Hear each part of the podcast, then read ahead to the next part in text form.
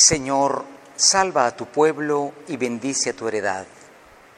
Con estas palabras del Salmo 28, nosotros, queridos hermanos, nos vemos animados en la diócesis de Escuintla ante la calamidad surgida por la erupción tremenda del volcán de fuego que ha dejado 70 y muchas más víctimas mortales y tantísimas familias empobrecidas.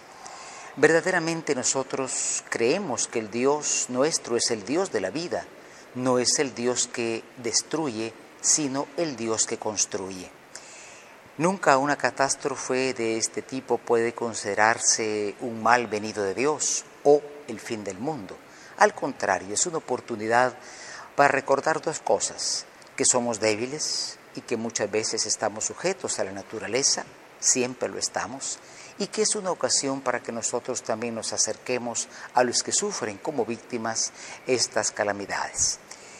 Estamos en un trabajo sencillo, no tenemos muchos medios, pero gracias a la enorme, enorme generosidad de todos los guatemaltecos que va viniendo a Escuintla, especialmente la diócesis más golpeada en las comunidades que ustedes conocen, que han sido prácticamente destruidas. Dios es el Dios de la vida. Yo quisiera comentarles con mi hermano, el padre Walter, algunas de las acciones que se hacen actualmente para bien de nuestros hermanos. Tenemos tres albergues en los cuales estamos acogiendo a las personas víctimas de este desastre natural. Se han habilitado este, salas donde ellos puedan permanecer la noche, se les da alimentación, tenemos ayuda médica en los cuales se les está atendiendo tanto de las enfermedades de la piel o enfermedades respiratorias, en las cuales se está atendiendo de esta manera inmediata a todas estas personas afectadas. Tenemos ya entonces en cada uno de los albergues, uno en la zona 2 de Escuintla, Nuestra Señora de Guadalupe, en, en filial de zona 4, Santo Hermano Pedro, y en la colonia La Ceiba.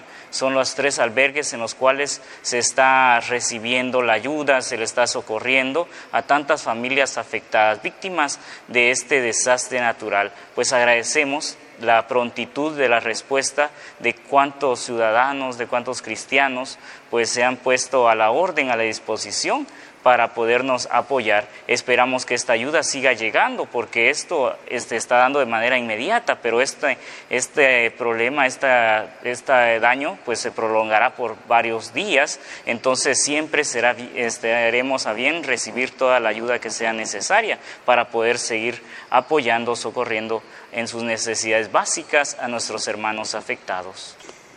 Quedamos pues con el corazón abierto en este mes del Sagrado Corazón. Tengamos en el corazón los sentimientos de Cristo Jesús que nunca permaneció indiferente a ninguna necesidad humana. Dios bendice al que da con alegría, oración ante todo, fuerza espiritual y también aquello en que sea posible ayudar a nuestros hermanos en toda Guatemala, a nombre nuestro, en esta diócesis de Escuintla, Ave María Purísima. Sin pecado concebida. Muchísimas gracias a ustedes por su atención y su ayuda.